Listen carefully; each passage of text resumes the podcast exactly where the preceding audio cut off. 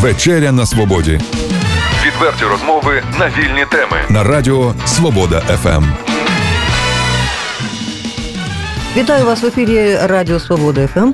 Вечеря на свободі, якщо точніше, У студії мій колега Олексій Маслов. та Ірина Воробей.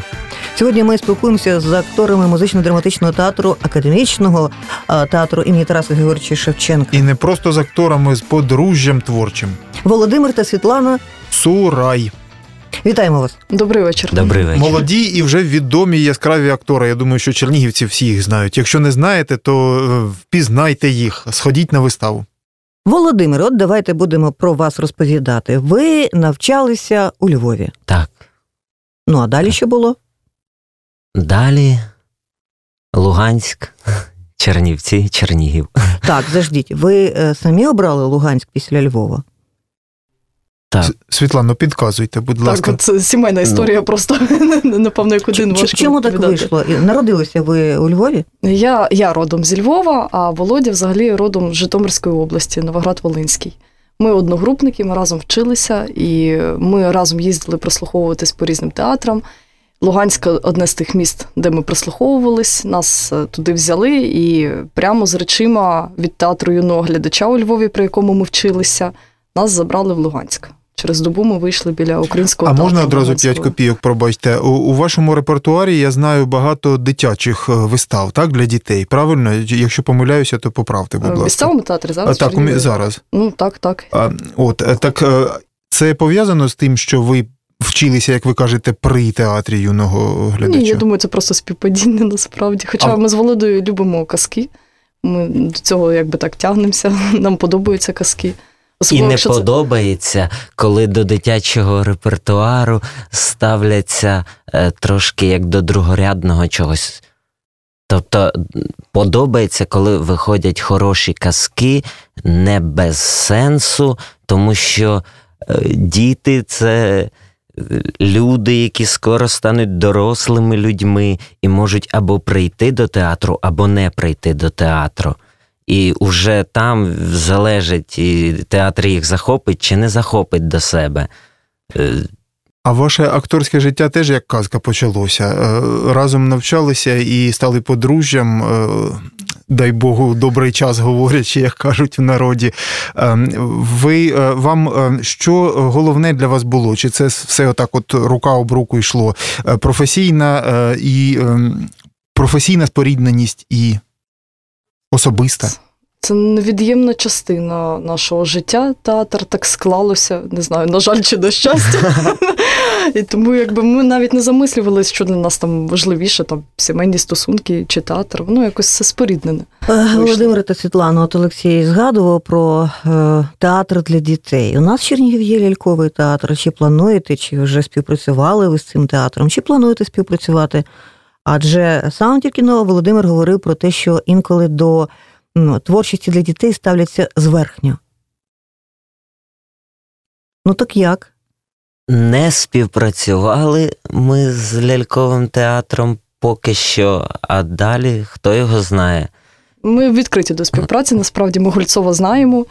Якби так, ну ми вже познайомились принаймні з ними. Якби я думаю, якщо колись таке станеться, то ми тільки за.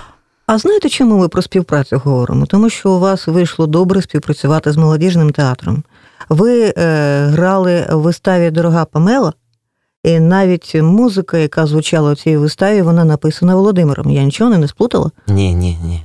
Музика. І навіть музичні інструменти, які ви використовували в цій виставі, продовжуйте, будь ласка, Володимире. А, я там використовую, ну я не знаю, як це назвати. Ми його називаємо банджо, хоча це насправді така суміш банджо і укулелі. Це просто побачив в інтернеті на аукціоні такий інструмент. Він був розбитий, але щось в ньому було цікаве, і я взяв собі під реставрацію його. Це якраз ще було до того, коли ми почали взагалі над Памелою працювати. І він мене висів, висів на стіні, і я не знав, куди його подіти. А потім е, прийшла така думка: просто е, у Памелі у цій у цій версії п'єси, тому що е, вона трошки відрізняється від оригіналу. Там е, ремарочка, якийсь мексиканський бродяга награє на якійсь гітарі. Тобто взяти гітару це було б занадто просто і. А до цього Олексій Биш хотів, щоб е, у цій виставі звучали пісні. Ще воно було все досить розмито, не було відомо ще, які ці пісні мають бути, про що вони мають бути. От просто була така думка. І якось воно так в голові склалося, і я це банджо е, швиденько доробив, не так не сильно старався, е, тому що ну, щоб воно не було занадто якимось вже виглядало новим. Там, От так як було, так зібрав докупи, налаштував, трошки побренькав на ньому, е, для того, щоб можна було щось, якусь простеньку мелодію написати. І потім вже пішло, пішло, пішло. Е, Олексій приніс вірш Кіплінга, якщо вирішили, що він буде таким основним. Ем, а згадайте, сходу, зможете нагадати хоч би декілька речень.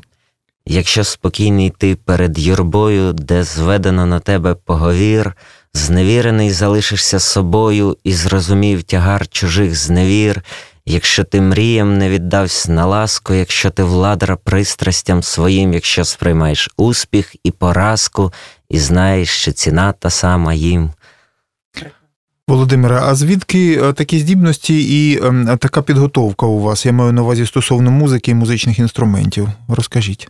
На рахунок музики, то мене у 6 років віддали в музичну школу, тому що мама музикант е, в мене хотіли, щоб я опанував музику. Я трохи повчився на в класі скрипки. Два роки, здається. Потім скрипка мені набридла, мені дали в руки щось поважче. Це була Барабан. академічна бандура. Ого. З нею я промучився рік і закинув ту справу далеко, але. А тоді була арфа, так? І все на тому. А, це все на більше, тому більше, з музикою в мене відбулося розлучення на якихось 10 років. Ну ви виготовляєте своїми руками музичні інструменти. Ну, А це просто так не навчиться. Це, це або... сталося якось випадково само по собі, тому що я трошки грав на гітарі, і гітари інколи ламаються. І був знайомий майстер в Новограді Волинському, де він зараз не знаю, він, здається, за останню інформацію поїхав в, в АТО.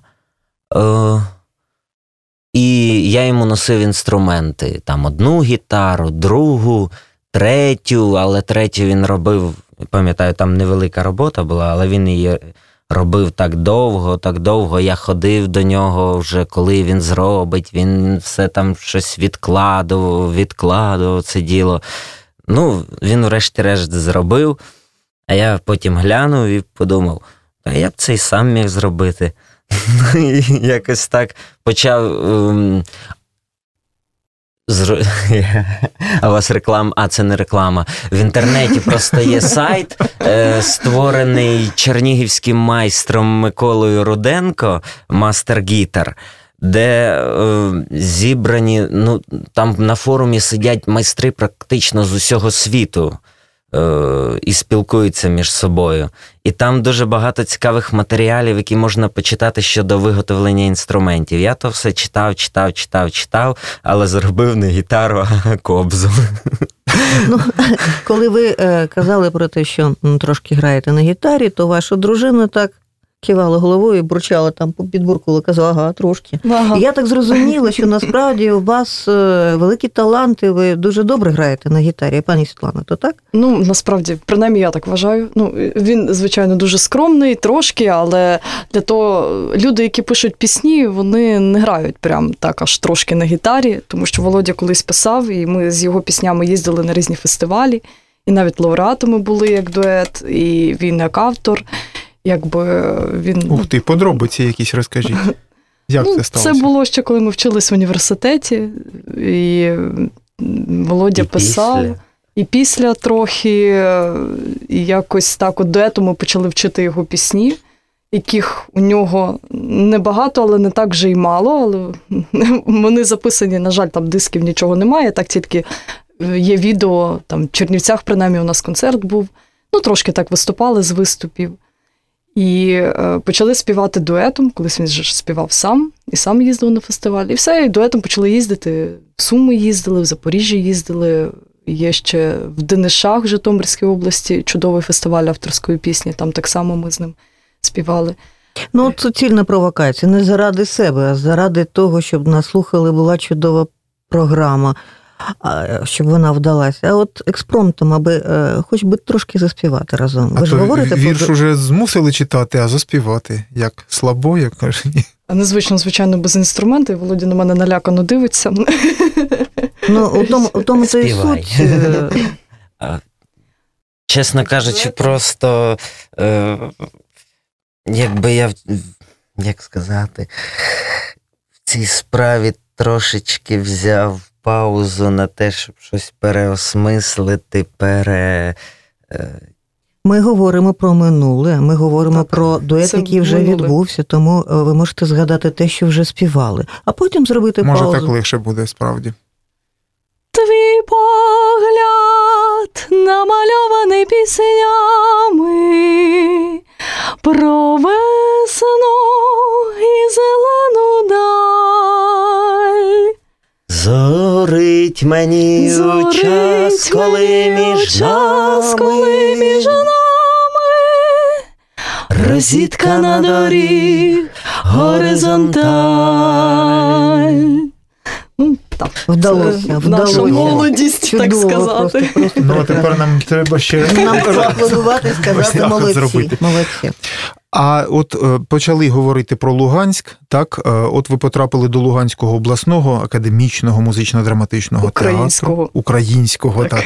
Головне Бо забули слово. Театрів більше було.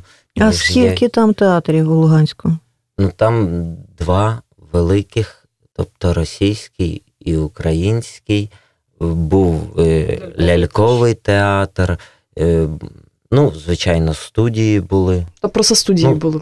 Там, тому так А, а населення яке? Скільки там людей проживало тоді? Ну, Я це Щоб до не збрехати, то напевно не мільйонник, але Я не знаю. Ви працювали там до 13-го року, так? Е, так, насправді ми в Луганську були зовсім недовго, майже там півроку, якщо вже так округлити. Е, це 12-13 рік. Е, ну, Тобто виїхали, я перепрошую, ем, ще до, до до всіх цих усіх подій. подій, так? мабуть, е, все-таки не Відч- знаю, можливо, відчули. було якесь перечуття насправді, тому що насправді, коли ми сиділи вдома у батьків довго, так сказати, без роботи, в пошуках далі театру, нашої творчої долі, і батьків включений телевізор, всі ці новини. У нас були мурахи по шкірі, тому що у нас ще все це було живе, ми все це бачили, ми там знаходились. І якось нас так дьорнуло, бо ми насправді дуже несподівано звільнилися і несподівано поїхали з і для себе несподівано, і для режисера несподівано. Але от інколи якісь речі стаються несподівано, ти просто приймаєш рішення і все. А от ви перед початком розмови казали, що це ж про реж- режисера. Ви е, казали, що він зараз у Сєвєродонецьку, так? А взагалі, як у ваших колег е, колишніх по Луганському театру склалися долі, ви з ними спілкуєтеся зараз? Спілкуємося, спілкуємося з ну, принаймні, я спілкуюся з Іриною Лупською. Це дружина Володимира Московченка, головного режисера в Сєвєродонецьку. Е, Художниця. Вона художниця, так. Е, І е, вони зараз працюють в Сєвєродонецьку. Деякі актори теж перейшли туди, в театр. Вони плідно працюють, вони випускають багато вистав. Вони, якби так, так в них робота кипить насправді. Дехто лишився в Луганську. Вони далі працюють в тому ж театрі, що й був. Зараз він називається Театр на оборонній. То вони вже там народні артисти Е, Російської Федерації? ЛНР. Голубович, Навіть не Російської Голубович, Федерації. він е, народний артист ЛНР. Так. Ох ти, боже мій. Там вже якісь відзнаки ЛНР, навіть не російські, не українські, якби там у них своя вже система. Насправді я за ними вже не встигаю, та не, не, не дуже вже і слідкую. Перший час слідкувала, але Я зараз якось більше спілкуюся з Сєвєродонецьком, так сказати. Ну, а дехто взагалі виїхав, там хтось в Києві шукає долі. Хтось в Черкасах, хтось, Хтось в Дрогобичі. хтось в Дрогобичі. Так, ну багато повиїжджали. Ну, дивіться, після Луганського ви потрапили до Чернівців. Е, Так, ну ми просто ще де ми були в Черкасах, ще ми були прослуховувались. Так ну насправді у нас досить така мапа немаленька. Ні, я колись на четвертому курсі ем, художній керівник курсу наш Юрій Мисак з першого українського для дітей. Він питав, е, значить, хто зі студентів в якому театрі хоче працювати. А я візьми дай ляпне. От непогано було б об'їздити всі театри України, подивитися. Він тоді Ну, ми всі не об'їздили. Він але... посміявся, але тепер при зустрічі дивиться нам в очі і розуміє, що це таке наше божевільні ці думки, вони збулися насправді. Знаєте, розмах такий у вас одразу, начебто якась система відчувається. Слухайте, Луганська, схід, Чернівці, захід, Черкаси, се- середина Ми самого. навхрест. Навхрест. це імпульси Ну, А тепер нарешті- Чернігів північ, Нарешті північ. Пам'ятаєте, на початку нашої розмови я запитувала вас, а що вам Чернігові не подобається? І пам'ятаєте, пане Володимире, що ви І, відповіли? і Ірина, до речі, мене приголомшила цим запитанням. Замість того, щоб спитати, що Мгм. подобається, вона от Ну, що подобається, напевно, відповідають. Та на... ну, як, однаково це- це набридло вже банальні Ну, ці так. запитання, хочеться Так. щось нового. Що не подобається? Адже вам є з чим порівняти. ну як сказати, минуле століття, воно не проходить е, ті травми, які були в ньому, воно просто так не зникає. Якщо е, у нас міс, е, містечко Корець є, так, е, між е, Житомирською Рівненською Так, там, областю, де е, проходив кордон. Голову Е, е, Леніна зняли, поставили Шевченка. І якби та частина України, вона була трошки менше в совку.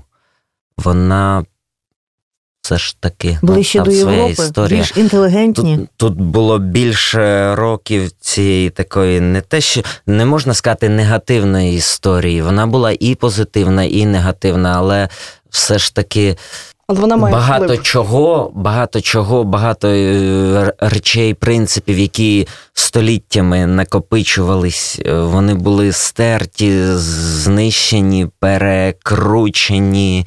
Е, Ось якщо вже казали за музичні інструменти, так як я цікавлюся інструментами е, автентичними, тобто це легенькі інструменти бандури.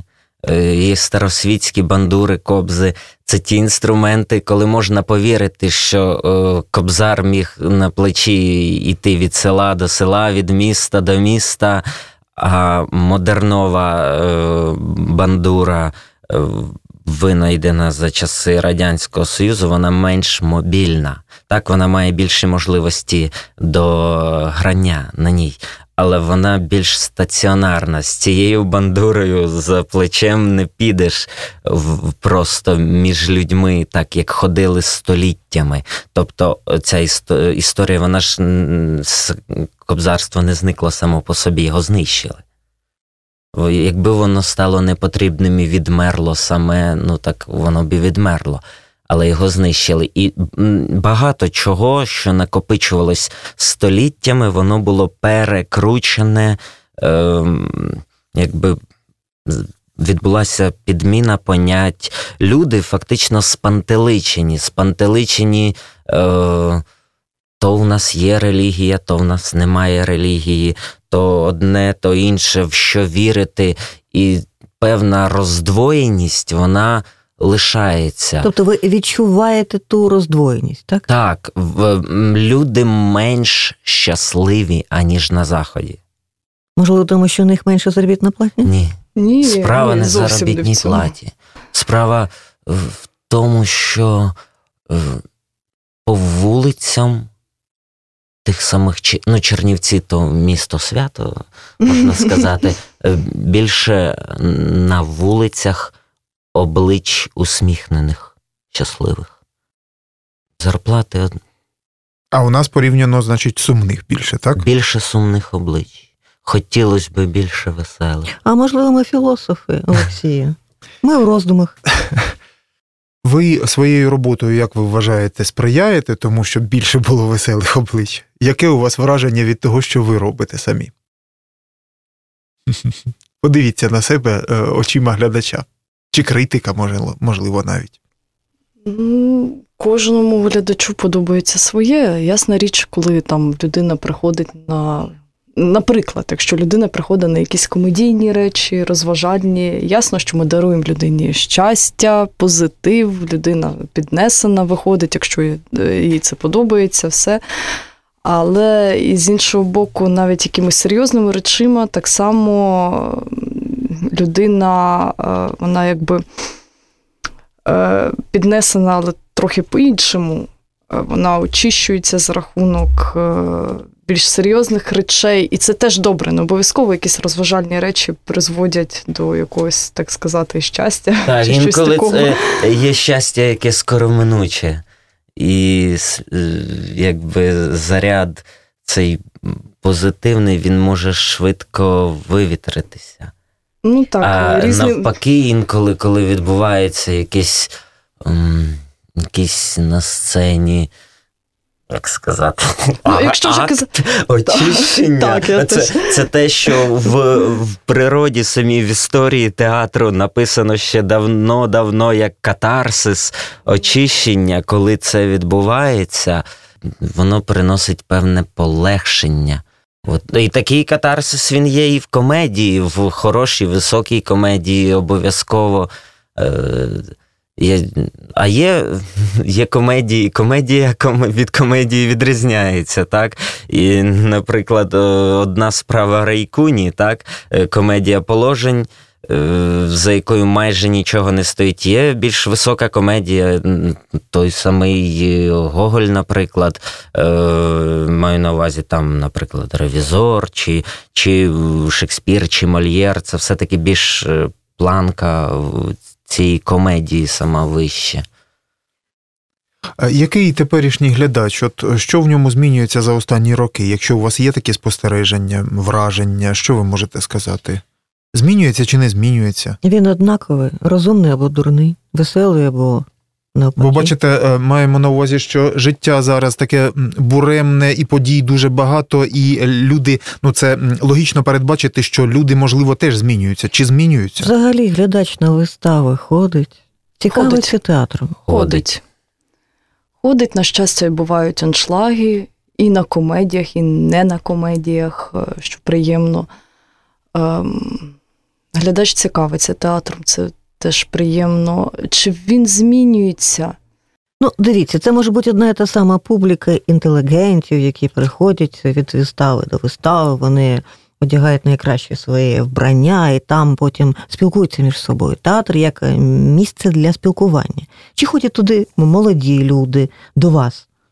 Ходять, і е, я вам скажу приємно саме те, що е, я чула, що з'являються люди, які ніколи не були в театрі, вони тільки починають угу. ходити.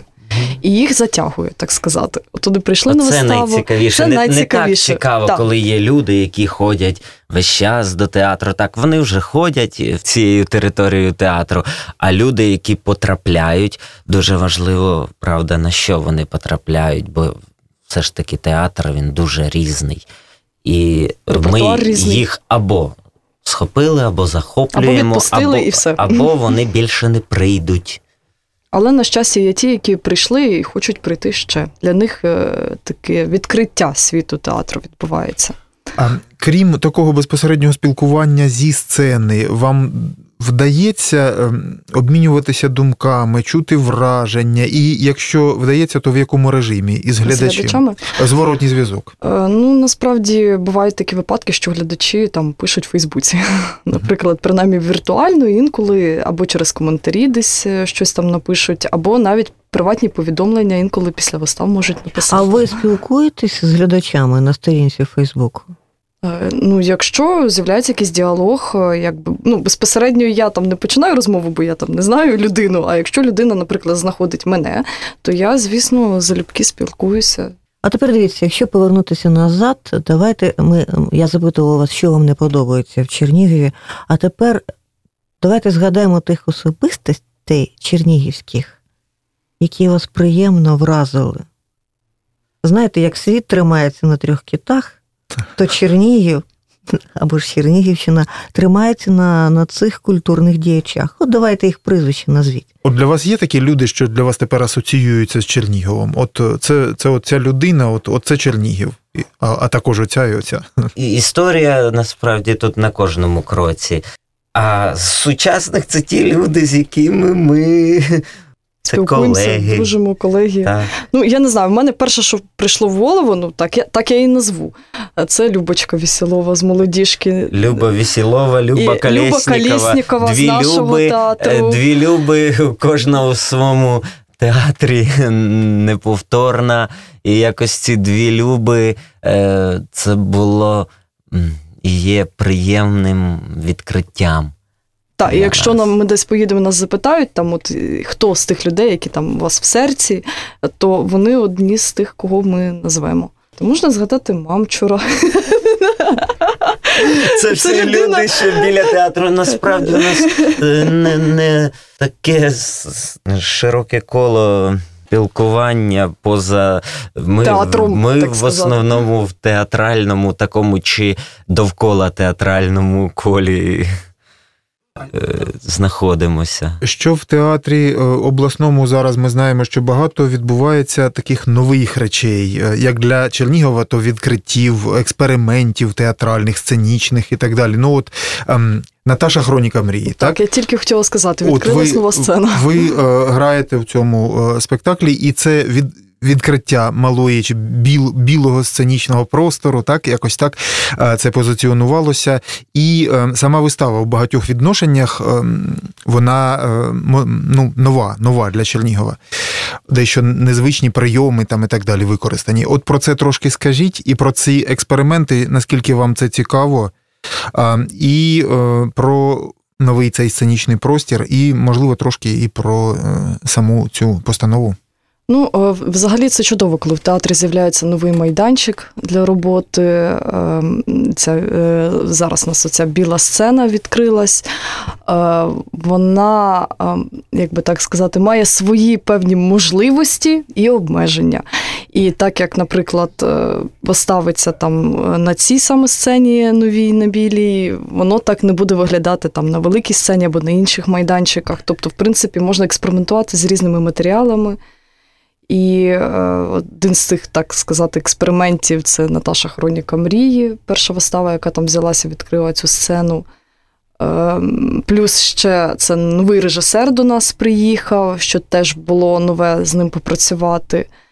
Е, ну, вилилось в таку от роботу плідну, творчу, потрібну е, і на інше не схожу.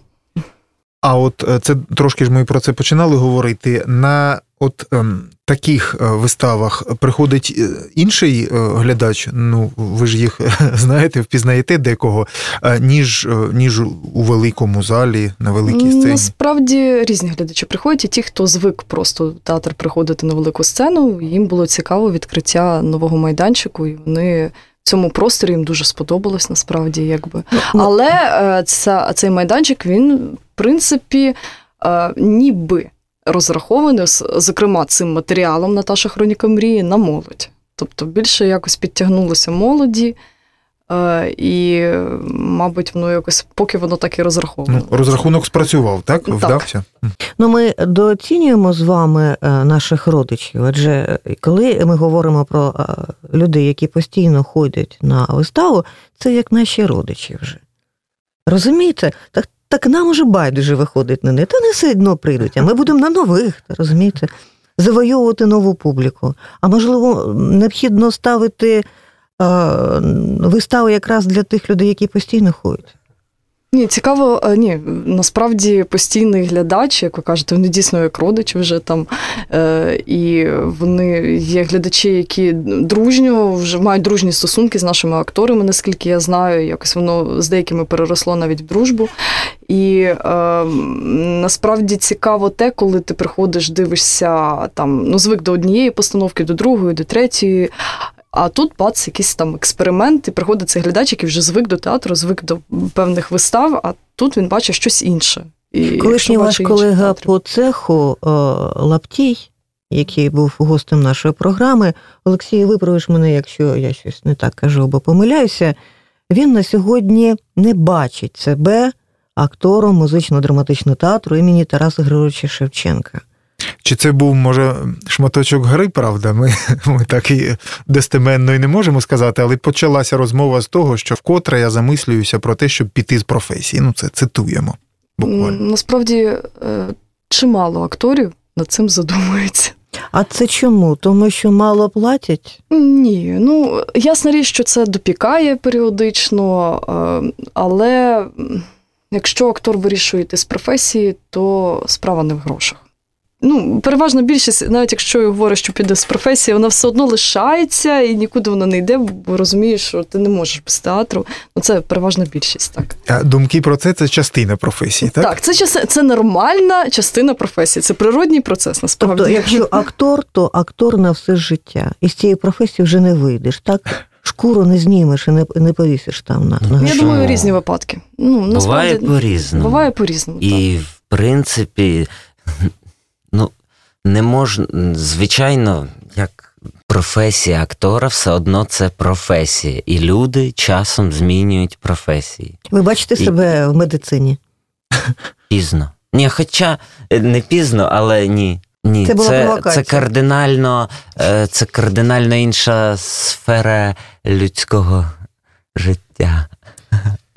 Ну, якщо вже за щось братися, то робити це добре. справа є в тому, що професія, тобто, щоб опанувати професію медика, на це піде якийсь час, багато зусиль. Наприклад, якщо якийсь актор захоче стати медиком, чому б і ні? Можливо, актори стають священниками інколи. Випадки є, актори йдуть на ринок е, Це тому, що багато торгувати. священиків актори, так? Ну, Ви, каз... якщо вже- ви казали- про- Так. Давай. ви розповідали, що вулицями Чернігова ходять люди з обличчями невеселими. Не усі. А що зробити? Яку пораду ви надали нам всім чернігівцям, мешканцям нашого регіону, аби ми раділи вам, сонечку, а, ну, новому дню? Що для цього необхідно? Щоб у серці була радість. Ну, якщо її немає, це можливо ж депресія. То як із неї вийти? Зменшити кількість факторів, які можуть Вплинути на депресію. відволікти від хорошого настрою. Відсутні е, треба набувати, напрацьовувати культуру поведінки, взаємоповедінки і в місті. Чому, власне, міська культура це є міська культура. Людина. е, як- Це поняття потроху втрачається, е, роз, розмивається, кордони всякі зникають, але все-таки повинна бути якась е, формуватися культура. До прикладу, е, сміття, воно ж не тільки те, що під ногами, а те, що е, лунає в повітрі і залазить тобі у вуха. Це і те, що лунає в вигляді музики чи то якихось звуків на центральній площі міста. Це матюки, це е, чудова гарна річка Десна. І коли о, сидиш ввечері на березі, ловиш рибу, все добре, спокійно, і з караоке навпроти доносяться звуки, якусь станю вітають з ювілеєм, п'яними голосами, і ти йдеш три кілометри вверх по річці, щоб того не чути. Так Це вони відсутність культури. Вони щасливі, але вони не думають про інших. Це ви, е, це ви говорите про якийсь конкретний випадок? Так, це зі мною ж було. Так, я і говорю. Настільки гучно, чиєсь, чиєсь маленьке свято, так, там не знаю скільки 100 людей, 50 людей було. Е, ну, якось навчіться люди вам добре. І будь ласка, і будь ласка, тільки чому це мають чути всі на кілька кілометрів? А е, дозвольте е, відволічемося з вашого дозволу. е, Рибу ловите, так? Ну так. оскільки вже про це згадали. А, а чим ще захоплюєтеся? Крім професії, що ще є в вашому житті? Гриби ловлю, гриби збираю. Та. Запитали б уже, скільки, яку рибину спіймали найбільшу тут за, за кілограмами.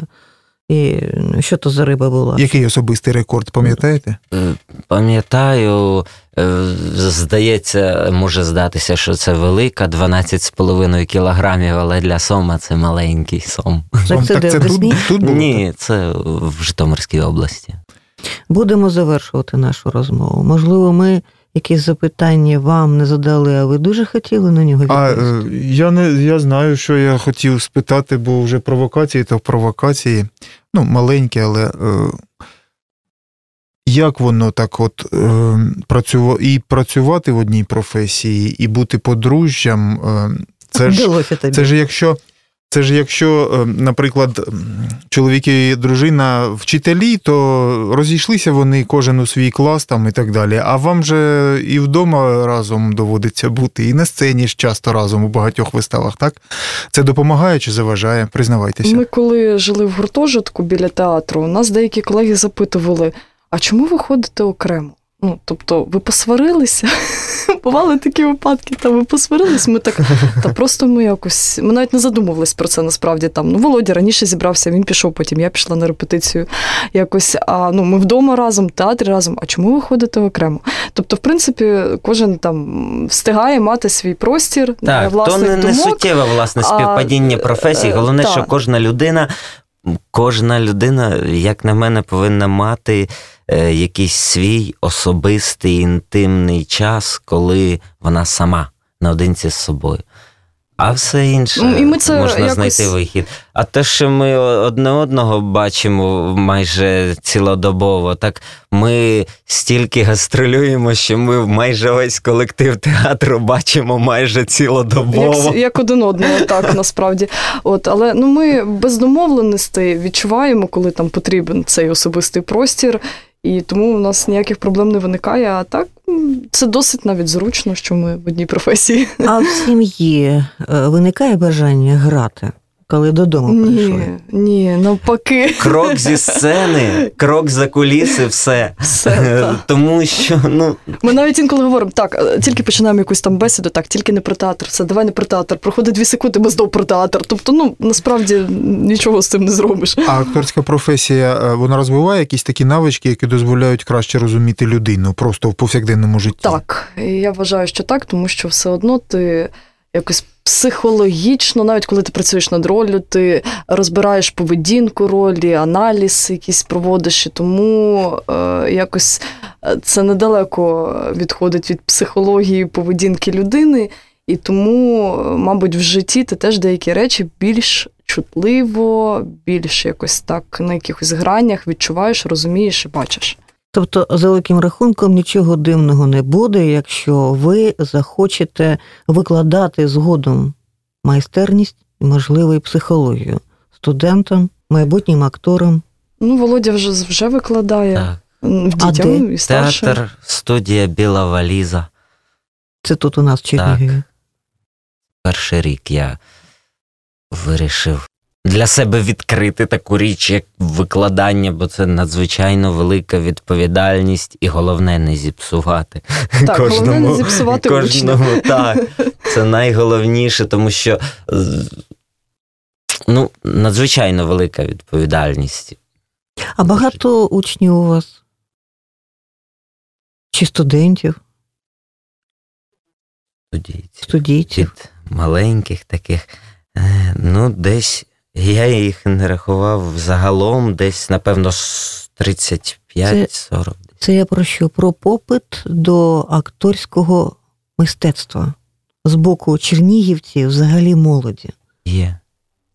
Інтерес цей більше, Богу, як є. ви думаєте? Є, і він бі- більше. Він більше. Але ну так, більше. Хтось е, не до кінця навіть розуміє, що таке театр, але, Тягає, але тягає. є якийсь потяг спробувати, там, коли, напевно, в школі діти вибирають гуртки, хто куди ходить, а хтось скаже, я в театр хожу. Можливо, навіть Що так. взагалі у новому театрі змінюється? Є у вас спостереження якісь е, щодо цього? От театр сучасний, от е, буквально що зараз пишеться, що зараз, е, які постановки відбуваються? Ну, е, це взагалі, е, якщо казати про театр, так не, не про наш чернівський, а взагалі. Ну, більше звертаються до сучасної драматургії, більше як би так експериментують, так це називають. е, Відкривають нових авторів, яких раніше не ставили. Якось так, от. Так, щоб якісь колосальні зміни відбувалися. Ні, але і дай Боже, щоб аж надто колосальних тих змін не було. Так.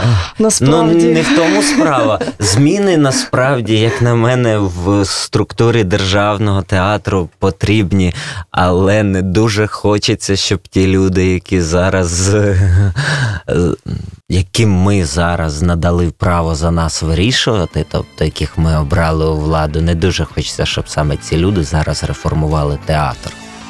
Бо є сумніви, що вони можуть зробити не краще.